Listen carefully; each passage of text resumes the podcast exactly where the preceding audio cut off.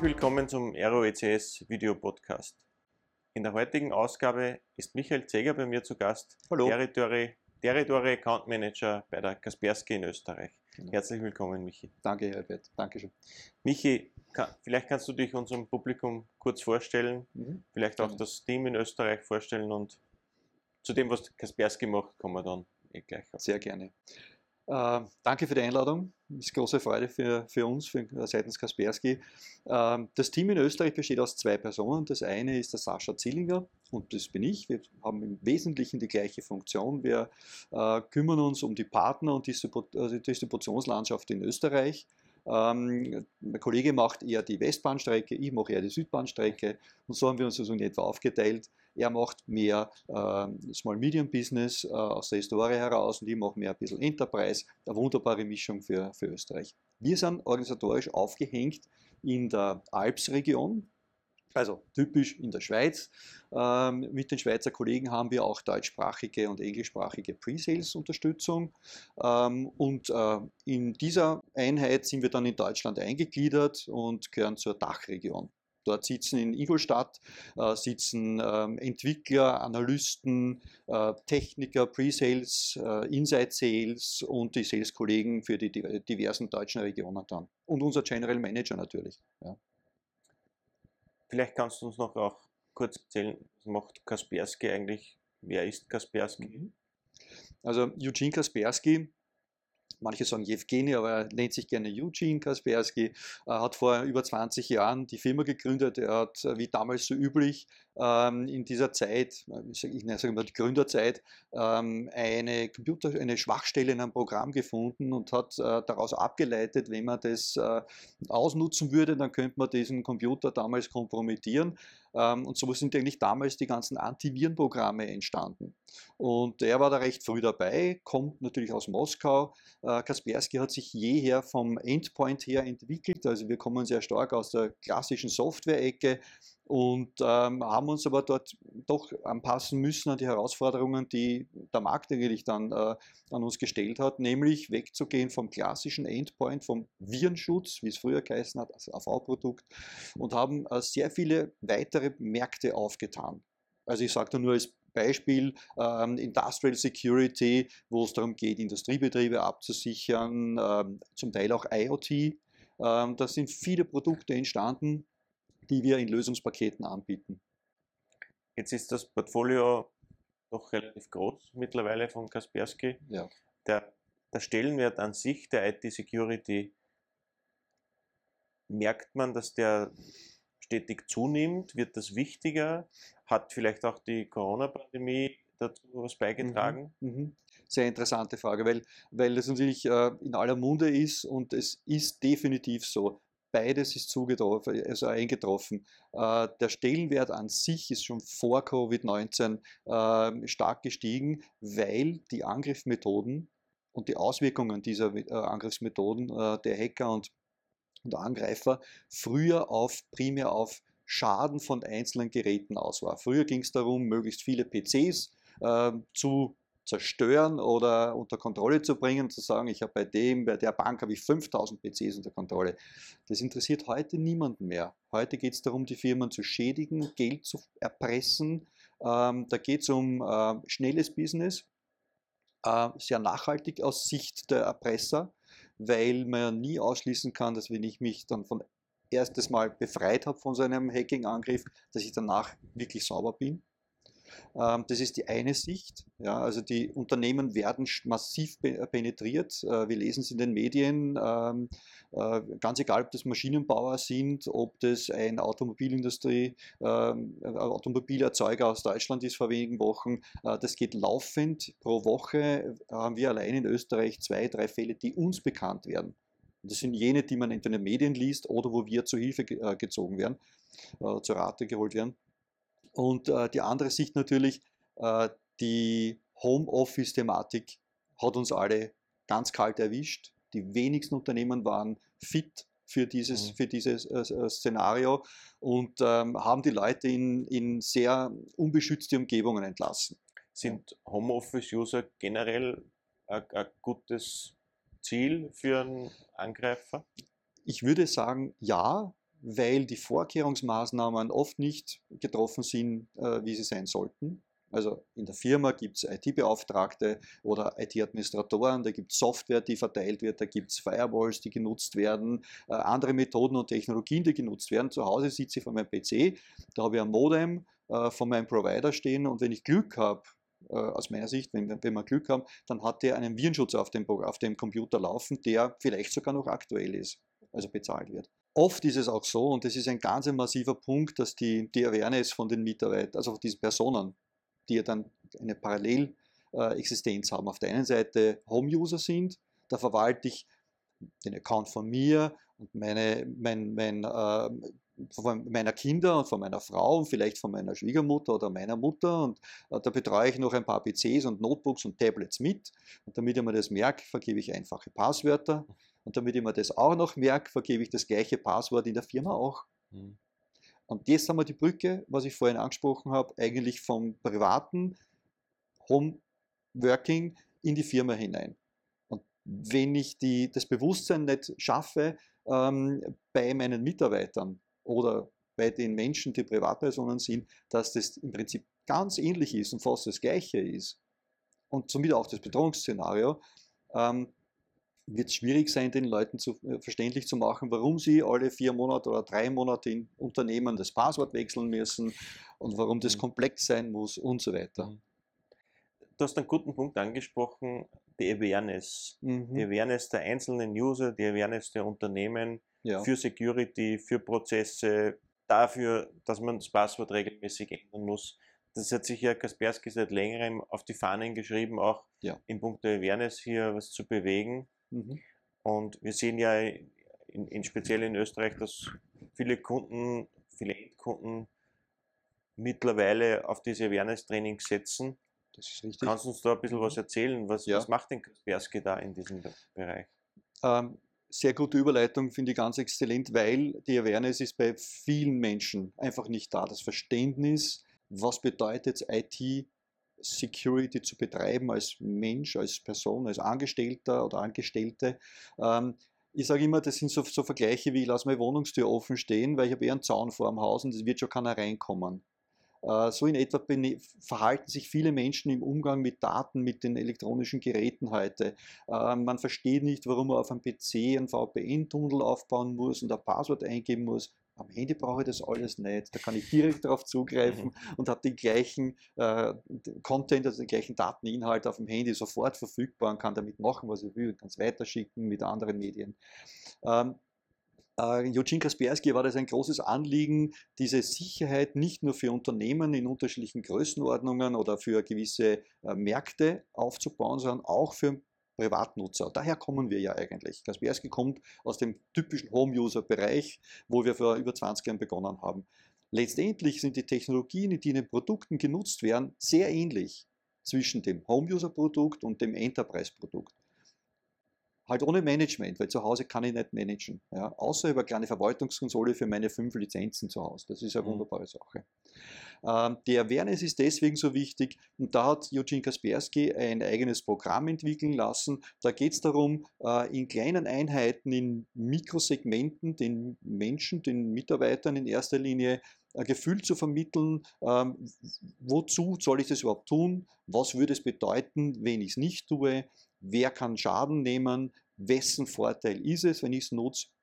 Und wir machen das nicht in einem äh, Frontalunterricht, wie das viele äh, machen, dass wir sagen, wir zwingen dich jetzt da zwei Stunden in, das, ähm, in den Meetingsraum hinein und das erklären wir dir frontal, wie das, was du zu tun hast und wie du tust es nicht, sondern äh, wir geben den Mitarbeiter eine Plattform, eine Webplattform, die kann er vom Tablet, vom Handy oder von einem Notebook aus, vom Arbeitsplatz aus betreiben, von zu Hause, ähm, ganz egal. Ähm, und dort kann er sich in der Woche mit 10 Minuten, 15 Minuten, vielleicht 20 Minuten, wenn es hochkommt, äh, mit den einzelnen Themen auseinandersetzen. Wenn er unterbrochen wird, weil er keine Zeit gerade hat, weil das Abendessen fertig ist oder weil in der Firma das Telefon leitet, dann kann er jederzeit halt wieder weitermachen. Mhm. Und ähm, natürlich prüfen wir das ab mit einem kleinen Test.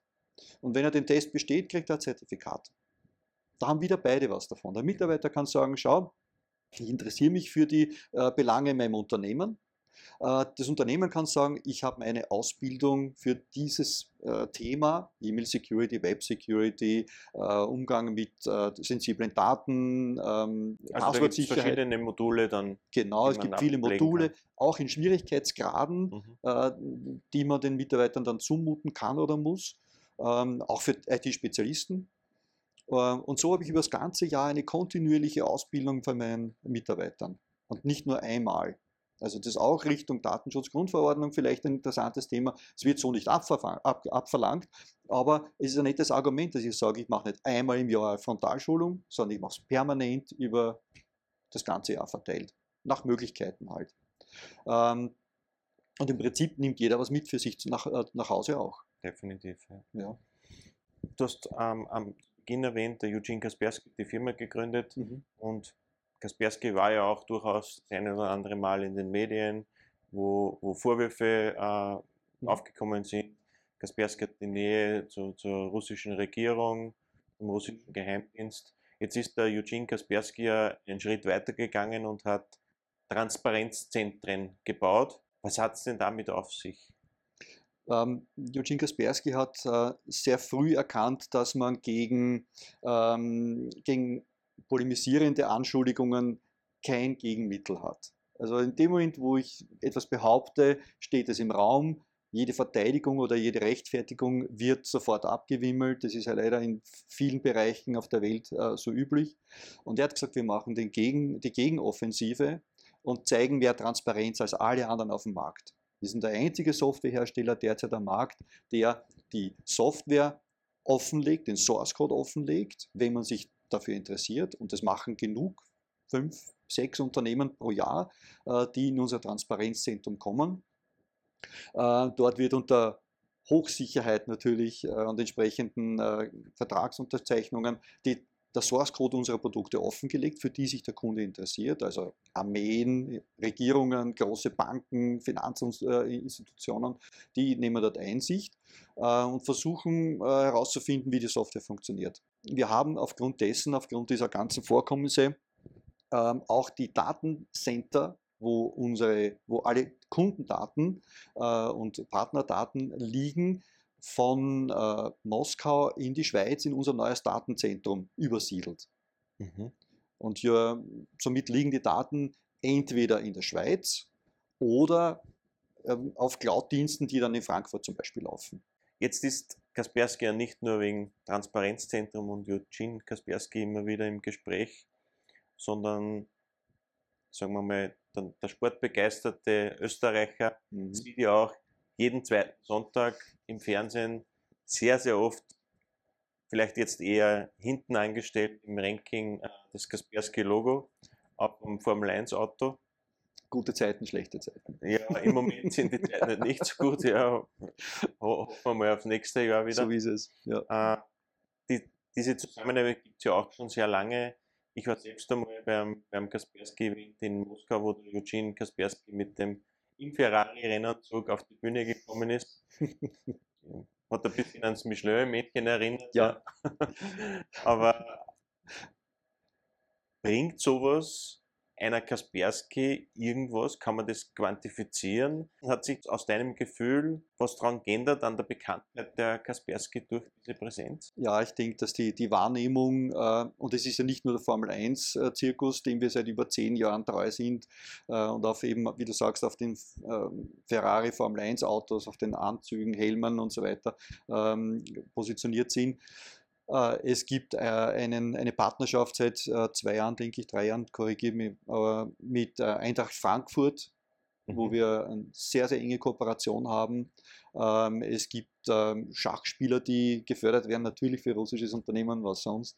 Es gibt ähm, Initiativen im Gesundheitsbereich und im Bildungsbereich, wo die Firma Kaspersky sehr, sehr tätig ist und, und unterstützend wirkt. Also die Wahrnehmung, denke ich, ähm, äh, wird besser dadurch, dass man in den Medien dann auch präsenter ist und ihm wahrgenommen wird. Das ist aber so wie Marketing und Werbung schwer messbar ist und man muss ganz geschickt dahinter schauen, hinter die Zahlen. Vielleicht zurück zum, zum, zum österreichischen Geschäft. Mhm. Äh, ihr arbeitet ja sehr viel mit Partnern, das ist ja Partnerbusiness. Wie geht es euch denn mit der Partnerlandschaft? Wie siehst du denn die Partnerlandschaft?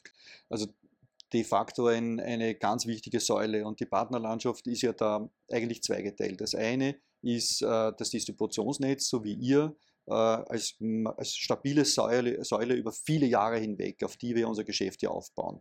Also die Distribution ist einmal der erste Teil der Partnerlandschaft.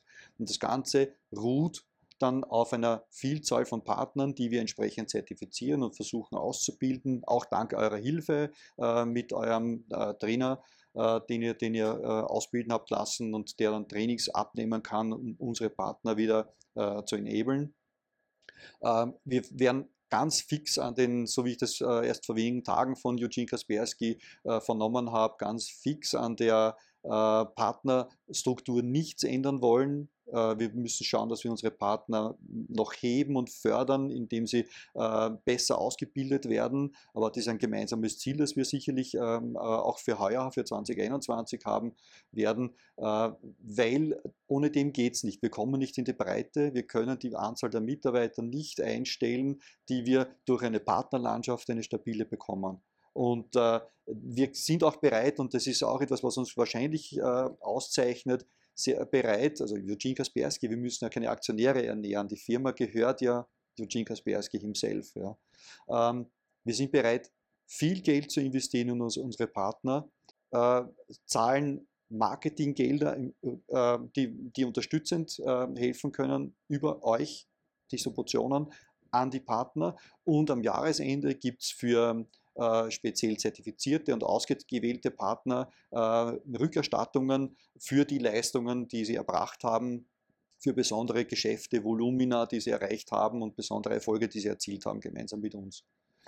Es gab ja auch immer diese wunderbaren Incentives, Ferrari fahren in Maranello oder hm. sonst was. Gab es ja letztes Jahr leider Gottes nicht, Nein, ja, aufgrund der Situation, aber da freuen wir uns schon drauf, wenn es das wieder gibt. Das ist ja große Motivation auch für die Channel-Partner. Wenn man ein Ziel vor Augen hat, dann läuft man vielleicht auch schneller. Ich denke schon. Ja. Also es geht immer noch so, äh, dass die Menschen mit Menschen äh, Geschäfte machen und agieren. Äh, das hat sich nicht geändert und es wird sich auch nicht so schnell ändern, denke ich. Ähm, und da sind wir halt bereit, sehr viel zu investieren dafür, dass wir eine gute Leistung von unseren Partnern mhm. zurückbekommen. Gibt es vielleicht einen besonderen Wunsch an die Partner fürs Jahr 2021 oder eine spezielle Message, wo du sagst, da sollten wir uns gemeinsam hinbewegen und, und vielleicht verstärkt mhm, mhm. das Engagement ja, betreiben? Zweifellos. Aufgrund der ganzen Situationen, die sich jetzt mit, dem, äh, mit der Pandemie äh, eingestellt haben, ähm, hat der Markt ein bisschen anders reagieren müssen. Wir haben gemerkt im letzten Jahr schon, ähm, dass bis zum Sommer die Bereitschaft, ähm, Entscheidungen zu treffen, Geschäfte abzuschließen, gut war. Im Sommer war dann ein, ein wenig ein Loch, das wir, ein typisches Sommerloch, eigentlich, was es früher gegeben hat. Äh, zum Jahresende hin haben wir gemerkt, äh, beinahe übertriebene Hektik, äh, um Budgets aufzubrauchen, um noch äh, Projekte abzuschließen vor dem Jahresende. Und diesen Schwung können wir mitnehmen. Was wir tun, ist, neue Produkte und Lösungen und Lösungspakete die ja als Feedback vom Markt erstellt werden und zusammengebaut werden. Das ist ja keine Erfindung von uns, sondern der, der Markt sagt, wir brauchen und dann wird das entsprechend geboten, ähm, die wir erstellt haben. Eine Vielzahl von Lösungen, die modern sind, die zeitgemäß sind und vor allem auf die Angriffsmethoden und, und äh, Angriffsszenarien abgestimmt sind. Und die Partner dürfen ruhig den Mut haben, die mit uns auch hinauszutragen zu den Kunden. Weil das ist das, was der Markt und die Kunden auch wirklich brauchen. Also mit der Zeit gehen schadet ja. auf gar keinen Fall genau. der Security. Äh, der Partner ist nie allein. Er hat eine Distribution, eine starke, äh, er hat den Hersteller äh, auch vor Ort, ja, also nicht nur irgendwo im Ausland zu sitzen, sondern oder sich zu verstecken. Und vielleicht noch ein Punkt, den, wenn du mich angesprochen hast, eine Botschaft, eine gute Botschaft, Kaspersky bleibt on-premise und geht in die Cloud. Das wäre die fast abschließende Frage gewesen. Jeder Hersteller drängt in die Cloud. Ja. Viele bieten nur mehr Cloud-Services an. Strategie ähm. Ich denke nach wie vor eine ganz klare, ähm, auch jetzt erst wieder vor wenigen Tagen äh, bestätigt worden. Wir sind recht technikgetrieben, techniklastig Das ist so. Ähm, aber das zeigt auch, äh, spiegelt sich auch wieder in der Qualität der Produkte. Mhm. Ja. Gut, Michi. Vielen Dank äh, für die interessanten Ausführungen. Danke dir. Eine Frage habe ich schon noch. Was macht der Michi Zeger, wenn er nicht auf der Südbahnstrecke unterwegs ist? ähm, also ich habe zwei Leidenschaften. Das eine ist meine Frau und mein Sohn. Äh, mein Sohn studiert in Schweden, was auch sehr spannend ist in diesen Zeiten, mhm. mitzubekommen, wie das mit Covid dort läuft, wie die umgehen damit und so weiter. Äh, und meine zweite Leidenschaft gehört meinen Renn- und Mountainbikes. Rennräder und Mountainbikes. Also ich bin jede freie Minute am Rad. Also da haben wir den nächsten zu akquirierenden Teilnehmer für unseren Radmarathon gefunden. Das freut mich sehr gerne. Besonders. Bin dabei. Ausgezeichnet, das freut mich. Das freut mich. Danke, es war sehr interessant, dass du diese, diese äh, Gesprächsrunde heute eingeleitet hast. Würde mich freuen, wenn wir es wiederholen können. Danke vielmals für deinen Besuch. Danke.